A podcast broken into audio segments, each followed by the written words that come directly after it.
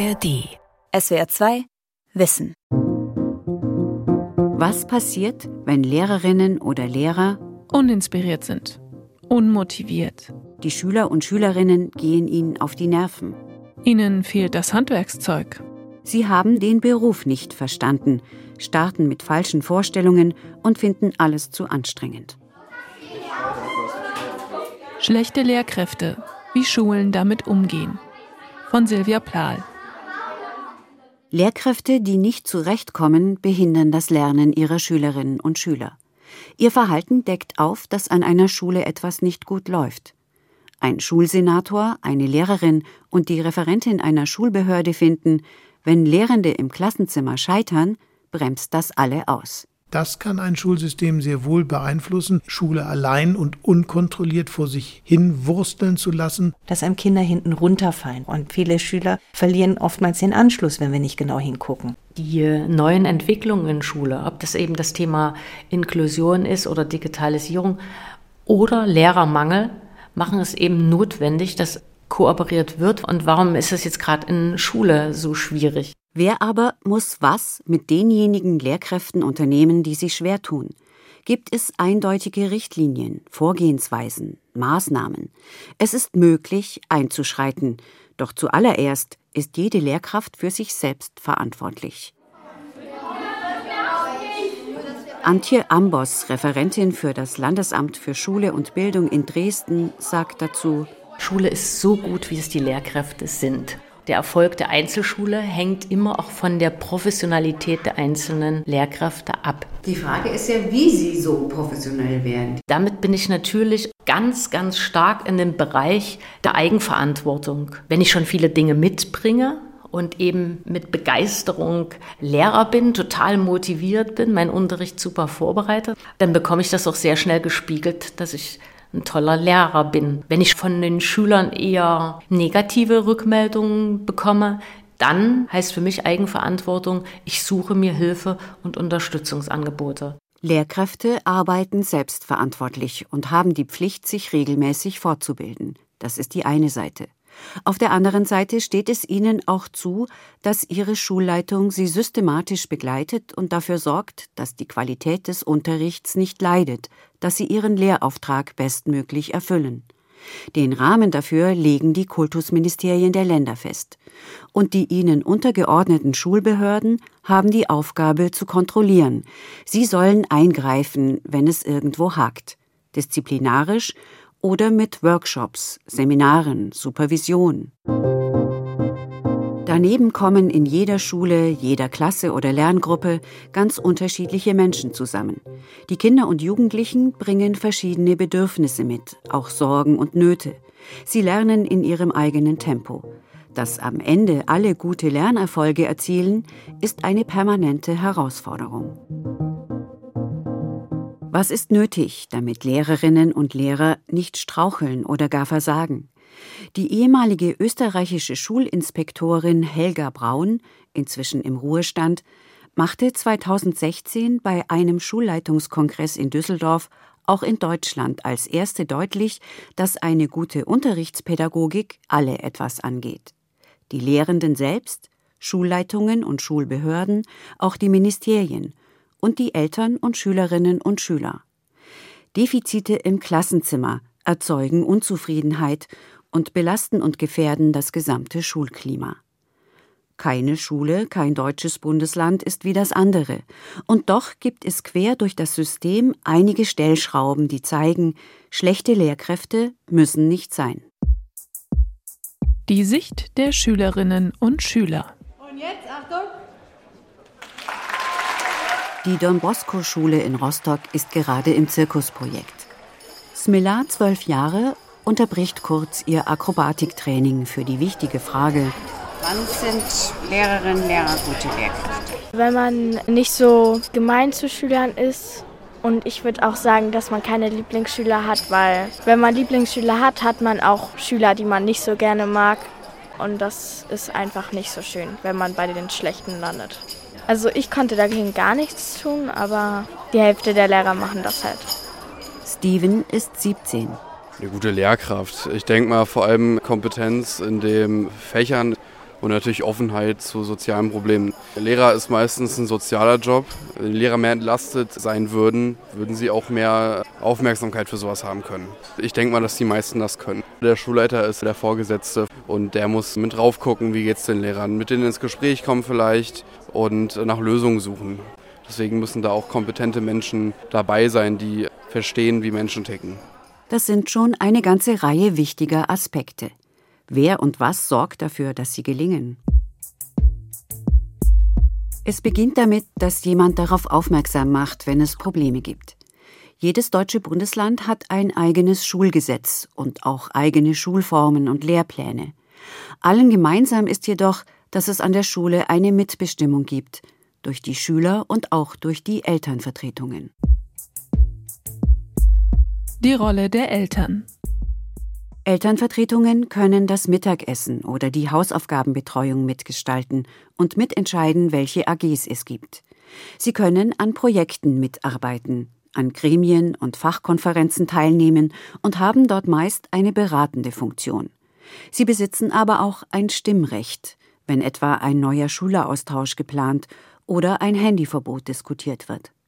Und sie sollen die anderen Mütter und Väter bei Elternabenden informieren, Meist erfahren Sie als Erste, dass es in einem Klassenzimmer knarzt. Hallo, Herr Herrmann. Ja. Und Sie haben gleich hier Material in die Hand genommen. Ja, ich habe da nochmal Sachen zusammengetragen. Jan Hermann hat zu sich nach Hause ins ostfriesische Wittmund eingeladen.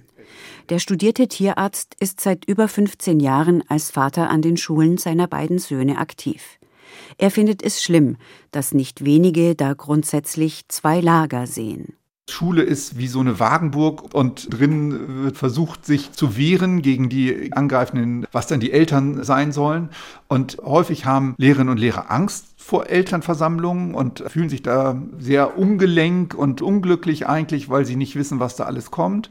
Manchmal sind Eltern aber auch natürlich sehr ungestüm und in ihren Forderungen und Wünschen fernab jeder Realität und jeder Möglichkeit und wenig diskussionsbereit. Das oberste Gebot in der Elternarbeit ist für Jan Hermann immer ein vorsichtiges Abklopfen, sich von allen Seiten anzuhören, was vorgefallen ist, mit den Beteiligten zu sprechen. Manchmal hilft der Anruf bei der Lehrkraft und dann löst sich schon vieles, dann erklärt sich vieles und auch eine Lehrkraft, die vielleicht dazu neigt, öfter mal laut zu werden, weiß, okay, da gibt es jetzt Leute, die achten da drauf. Der engagierte Vater findet allerdings auch, bei didaktischen Methoden sollten Eltern nicht mitreden. Natürlich sollten Eltern Feedback geben, wenn sie der Meinung sind, der Unterricht kommt nicht an, der hat keine Wirkung. Aber da würde ich noch sehr viel vorsichtiger sein, weil die Art des Unterrichtens ist Hoheit der Lehrerinnen und Lehrer. Ganz anders sieht es aus, wenn Kinder oder Jugendliche persönlich beleidigt oder sogar vorgeführt werden. Da horcht der Vater auf denn an den Schulen des älteren Sohnes ist da über die Jahre so einiges schiefgelaufen. Jan Hermann sortiert drei Papierstapel auf dem Esszimmertisch. Er hat die Fälle von drei Lehrern dokumentiert, bei denen es eigentlich nie besser wurde. Sehr viele Gespräche fanden statt, doch sie veränderten nichts. Der Vater fragt sich, was denn dann eigentlich wirklich unternommen werden kann. Zum Beispiel im Fall von Lehrer C, der Biologie und Chemie in der Mittel- und Oberstufe unterrichtet hat. Inzwischen ist er im Vorruhestand. Der Sprüche gemacht hat, zum Teil sogar auch anzügliche Bemerkungen gemacht hat und Motivation und Leistung der Klasse stark abgefallen sind. Die Schulleitung hat Unterrichtsbesuche gemacht bei dieser Lehrkraft. Doch in diesen Stunden fand nichts Auffälliges statt. Die Eltern suchten Rat bei den Vertrauenslehrern, bei den Dezernenten der Schulbehörde und der Schulpsychologin. Sie erfuhren, dass es neben den Unterrichtsbesuchen eigentlich keine Handhabe gibt. Jan Hermann hätte sich aber eine Art Coaching-Gespräch für die Lehrkraft gewünscht wo man tatsächlich auch nochmal über Bildungsziele spricht, mit deinen Ansprüchen. Wir gucken uns auch mal deine Methodik an im Unterricht und dann können wir vielleicht das zusammen erreichen, dass du wieder glücklich bist im Unterricht und dann haben sicher die Klassen auch was von, dass sie glücklich sind, ja. Der Fall von Lehrer C liegt offenbar ziemlich nah am Mobbing, juristisch definiert als systematische, wiederholte und langfristige Schädigung, Kränkung oder Benachteiligung eines Schülers oder einer Gruppe von Schülern, die zu einer erheblichen Beeinträchtigung des betroffenen Schülers führt und das Wohl des Schülers gefährdet. Dazu gehören Sticheleien, herabwürdigende Worte wie dumm oder unfähig, auch Ignoranz, unbegründete Kritik oder eine ungerechtfertigte Note. Die Beweislast für solches Fehlverhalten von Lehrkräften liegt bei den betroffenen Schülerinnen und Schülern bzw. ihren Eltern. Am Ende kann dies zu einer Anzeige führen. Doch so weit will es eigentlich niemand kommen lassen. Eine mit Jan Hermann befreundete Mutter wünscht sich im Alltag den Dialog auf Augenhöhe. Ich finde es schon wichtig, dass die Eltern wissen sollen, was in der Schule passiert und wenn man auch vom Lehrer zu hören kriegt, wie das jetzt läuft. Gespräche finden ja immer erst dann statt, wenn was nicht läuft. Und man darf ja auch Kritik äußern. Muss ja auch, soll man auch. Zeichnet sich ein ernsthaftes Problem ab, muss die Schulleitung davon erfahren. Von Eltern, aus dem Kollegium oder von den Schülerinnen und Schülern selbst, die zum Beispiel ihre Angst beschreiben, zu wenig zu lernen. Die ehemalige Schulinspektorin Helga Braun warnte allerdings vor den dann oft üblichen Ausweichmanövern. Der betreffenden Lehrkraft eine andere Klasse zu geben, eine reduzierte Stundenzahl zu empfehlen, die zwei Jahre bis zur Pensionierung noch irgendwie über die Bühne zu bringen.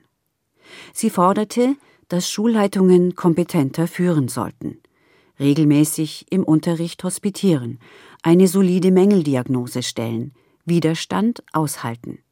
Die Lehrkraft beraten, begleiten und kontrollieren und eng mit der Schulaufsicht zusammenarbeiten.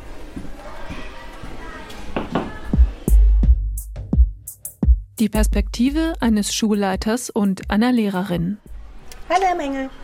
Wollen wir erstmal Platz? Jo. In Rostock kommt die Lehrerin Andrea Krause ins Büro des Schulleiters Gerd Mengel. Geht um das Thema schlechte Lehrer. Ehrlich gesagt grenzwertig viele große Worte. Müssen wir dann mal inhaltlich füllen. Die beiden berichten von ihren Erfahrungen. Was ist zu tun, wenn es schwierig wird? Wie kann das verhindert werden? Der Schulleiter Gerd Mengel sagt, leiten heiße sprechen. Und zwar nicht zwischen Tür und Angel. Hier ein direktes, vertrauliches Gespräch, dort das jährliche Mitarbeitergespräch, bei dem es um die persönlichen Ziele, den aktuellen Stand und die Entwicklung in den nächsten Jahren gehe.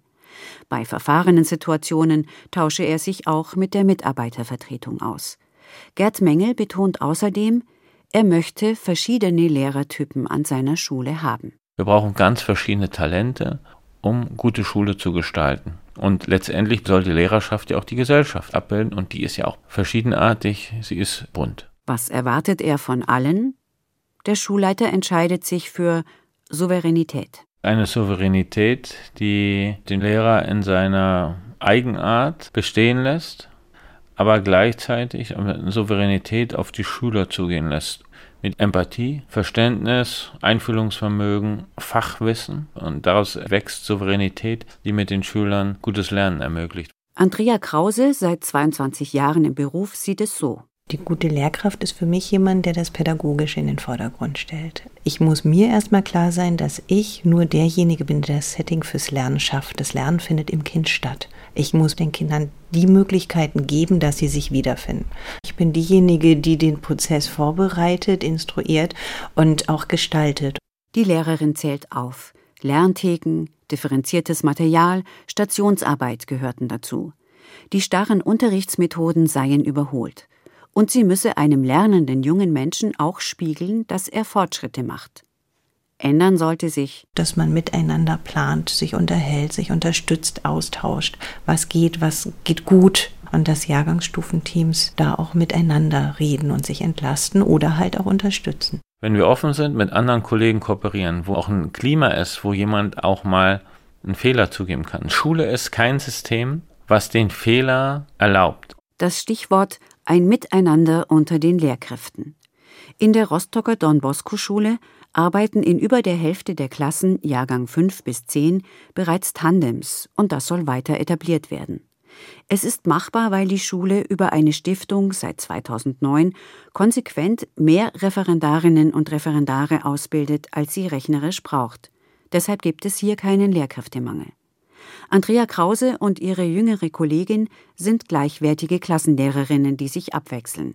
In Deutsch, Englisch und Mathe führt die eine den Unterricht, die andere hilft parallel den Schülerinnen und Schülern. Ich bin sehr viel entspannter, weil ich gemeinsam vorbereitet habe. Obwohl ich, Sie mehr Zeit investieren für die Vorbereitung? Obwohl ich mehr Zeit, obwohl wir viel mehr miteinander besprechen, weil der andere ja andere Wahrnehmungen hat. Es wird ja viel mehr ins Detail dann hinterfragt, was man eigentlich selber oft als selbstverständlich einfach so macht. Ich gehe viel lieber in die Klasse hinein, einfach weil die Last auf vier Schultern liegt.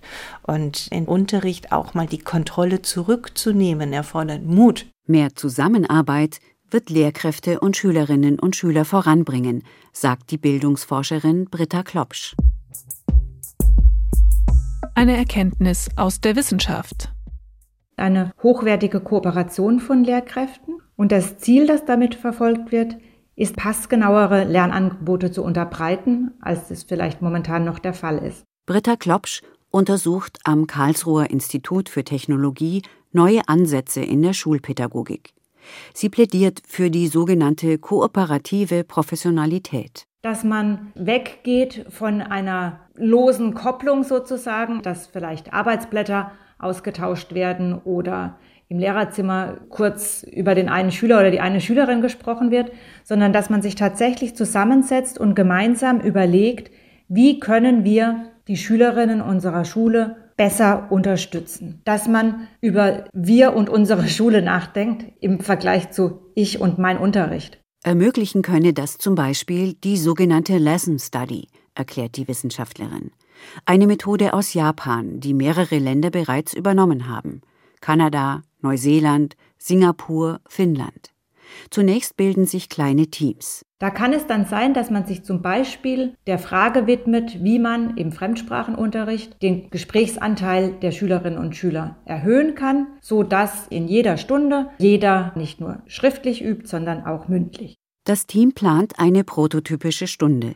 Sie wird gehalten und alle Beteiligten beobachten einzelne Schülerinnen und Schüler. Es folgt die Analyse und so bringen die Lehrkräfte eine konkrete Veränderung gemeinsam voran. Woran scheitern viele in den Klassen? Wie kann der Unterricht anders gedacht werden? Was hilft beim Lernen? Dieser Rundum- und tiefen Blick führt das weiter, was Andrea Krause und ihre Kollegin in der Rostocker Schule begonnen haben. Britta Klopsch fordert, mit solchen Fragen sollte sich das gesamte Schulsystem befassen und kooperieren. Ich glaube, der größte Knackpunkt ist der, dahin zu kommen, dass alle Ebenen, Schule, Lehrkräfte, aber auch die Schulaufsicht und die Ministerien gemeinsam zusammenarbeiten, um das Lernen der Schülerinnen und Schüler zu verbessern. Der Blick in die Behörden. Antje Ambos, bis Ende Juli 2023 Schulleiterin in Sachsen, ist jetzt Referentin für das Landesamt für Schule und Bildung in Dresden. Sie bittet zu einem ungestörten Gespräch bei sich zu Hause. Schön, dass Sie erstmal da sind. Wir haben hier ordentlich Papier. ja, also ich habe versucht zu sortieren. Die österreichische Schulinspektorin Helga Braun hat ihre Führungstipps unter dem Slogan Love it, change it or leave it zusammengefasst. Läuft alles in bester Qualität, geht es darum, Lehrkräfte gesund zu halten und sie zu bestärken. Bei Schwächen und Entwicklungsdefiziten ist Arbeit angesagt. Und leave it? Helga Braun schreibt, Zitat, wenn Sie viele Wege gegangen sind, vieles ausprobiert haben, all Ihre Führungskunst eingesetzt haben, dabei auf Ignoranz, Widerstand, Unwilligkeit, Unfähigkeit, Mangel an Bereitschaft, an Dazulernen gestoßen sind, dann sorgen Sie dafür, dass diese Lehrkraft nicht mehr in Ihrer Schule oder auch nicht mehr im System bleibt. Lehrkräfte im Beamtenverhältnis können durch eine Disziplinarklage entlassen werden, wenn sie eine gravierende Pflichtverletzung, etwa eine Straftat begangen haben, also zum Beispiel gewalttätig waren. Daneben sei es wichtig, in den ersten Arbeitsmonaten einer neuen Lehrkraft genau hinzusehen, sagt Antje Ambos. Und das gilt für das Beamten- wie für das Angestelltenverhältnis. Wenn sich jemand in der Probezeit fachlich oder persönlich nicht bewähre, müsse man sich trennen. Weil natürlich auch manchmal die Frage ist, passt eine Lehrkraft zu dieser Schule, zu diesem Konzept? Man sollte eine Trennung pragmatisch sehen, findet die ehemalige Schulleiterin der Marie Curie Oberschule in Dona. Antje Ambos hat sie als inklusive Schule entwickelt, mit den Schwerpunkten Inklusion und Digitalisierung. Es sollte Lehrkräften klar sein, was das bedeutet. Dass ich als Schulleiter ganz klar kommunizieren kann, das ist meine Vision für diese Schule und die gehen wir und Sie sind herzlich eingeladen, da mitzugestalten. Oder man merkt, man passt einfach nicht zusammen und dann sollte ich vielleicht die Schule wechseln. An dieser Stelle hat die Referentin gleich eine Forderung an viele Schulbehörden denn bei der Personalauswahl haben Schulleitungen oftmals überhaupt kein Mitspracherecht. Wir sind jetzt in Sachsen auf dem Weg, dass es eine schulscharfe Ausschreibung gibt und ich finde, das ist ein ganz wichtiger Weg. Denn Antje Ambos sagt ganz deutlich, sie als Leiterin habe gegenüber dem Kollegium keinen Erziehungsauftrag. Es herrscht großer Lehrkräftemangel, also sei es wichtig, dass zügig neues Personal an die Schulen kommt. Wer neu im Beruf ist, sollte mit Kolleginnen und Kollegen kooperieren können. Externe oder Quereinsteigende sollten die Chance und Zeit haben, sich an der Schule erst einmal auszuprobieren. Daneben gibt es fachliche Fortbildungen, Methodentrainings, vielleicht einen Kommunikationskurs, wie führe ich Elterngespräche oder eine pädagogische Supervision am Dresdner Landesamt für Schule und Bildung. Die Kunst sei, als Schulleiterin herauszufinden, welche Unterstützung für welche Personen ihre Schule weiterbringe, sagt Antje Ambos. Doch natürlich kommt es auch zu kritischen Vorfällen und intolerablen Einstellungen im Schulalltag. Eben Kollegen, die dann mal wieder ganz schnell sagen, also wenn ich das jetzt hier machen muss, dann bin ich morgen krank. Dann ist natürlich immer wieder der Hinweis, das Gespräch zu suchen. Natürlich auf der anderen Seite auch den rechtlichen Rahmen auszuloten. Das ist auch ganz wichtig, finde ich, dass dann Schulreferenten sich hinter den Schulleiter stellen und dass Schulaufsicht in Kommunikation mit Schulleitung überlegt, was wäre jetzt hier vielleicht ein gutes Unterstützungsangebot, eine Prozessmoderation, eine Konfliktmoderation, wie auch immer. Also wir würden es auch eher ablehnen, dass jetzt Schulaufsicht sagt, du musst das und das tun. Die Schulaufsicht kommt ins Spiel. Deren Rolle aus meiner Sicht in allen Bundesländern ungeklärt ist, meint der Hamburger Schulsenator Thies Rabe. Die Position eines Ministeriums und der Politik. Schulaufsichten sind eher so eine Art Troubleshooter, aber ein regelmäßiges, dauerhaftes und fest etabliertes Qualitätsmanagement, da werden sie in der Regel nicht mit einbezogen. Thies Rabe ist seit 2011 in Hamburg Chef der Behörde für Schule und Berufsbildung, seither auch Mitglied im Ausschuss für Kulturfragen im Bundesrat. Und er vertritt seit 2015 die Politik der Bildungsminister seiner Partei, der SPD, gegenüber der Bundesregierung. In all diesen Jahren habe sich in Hamburg doch einiges geändert, das die professionelle Arbeit an den Schulen sicherstellen soll, sagt der Senator. Die Schulaufsicht führt inzwischen alle sechs Monate mit jeder Schulleitung Qualitätsgespräche. Hinzu kommen Lernstandsuntersuchungen. Alle Hamburger Schülerinnen und Schüler machen alle zwei Jahre den gleichen Test, mit dem man relativ genau erkennen kann, in welcher Klasse und in welcher Jahrgangsstufe und in welcher Schule gelingt es erfolgreich Bildung zu machen und wo gibt es Probleme.